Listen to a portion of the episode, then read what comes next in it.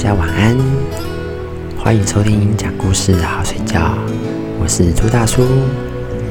今天要跟大家讲的故事叫《机会一直在身边》，那我们就开始进入故事吧。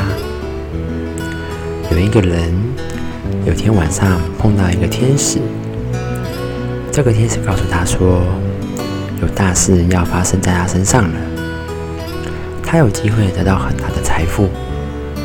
而且在社会上获得卓越的地位，并且呢娶到一个漂亮的妻子。这个人终其一生都在等待这个奇迹的承诺，可是什么也没有发生。这个人穷困的度过了他的一生，最后孤独的老死了。当他上了天堂，他又看到了那个天使。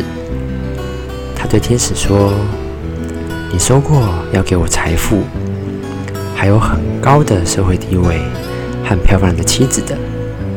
我等了一辈子，却什么也没有。”天使回答了他：“我没说过那种话，我只承诺要给你机会得到财富，一个受人尊重的社会地位，还有一个漂亮的妻子。”可是你却让这些机会从你身边溜走了。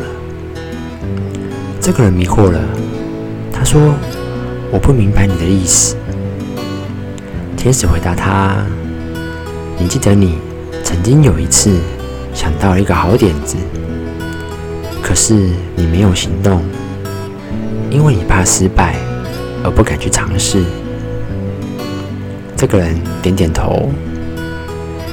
天使继续说：“因为你没有去行动，这个点子几年后被另外一个人想到，那个人一点也不害怕的去做了。你可能记得那个人，他就是后来变成全国最有钱的那个人。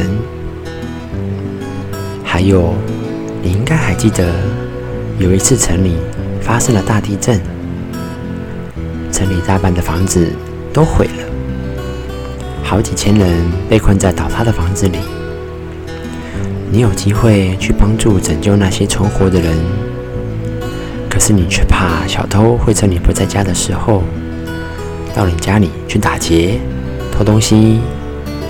你以这做借口，故意忽视那些需要你帮助的人，而只是守着自己的房子。这个人不好意思，点了点头。天使又说：“那是你的好机会，去拯救几百个人，而那个机会可以使你在城里得到多大的尊荣和荣耀啊！”天使继续说：“你记不记得有一个头发乌黑的漂亮女子？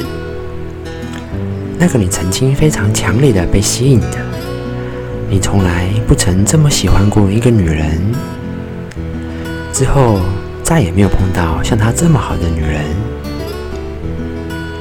可是你想，她不可能会喜欢你，更不可能会答应跟你结婚。你因为害怕被拒绝，就让她从你身旁溜走了。这个人又点了点头，可是这次他流下了眼泪。天使说：“我的朋友啊，就是她。她本来应该是你的妻子，你们会有好几个漂亮的小孩，而且跟她在一起，你的人生将会有许许多多的快乐。我们每天身边都会围绕着很多的机会，包括了爱的机会。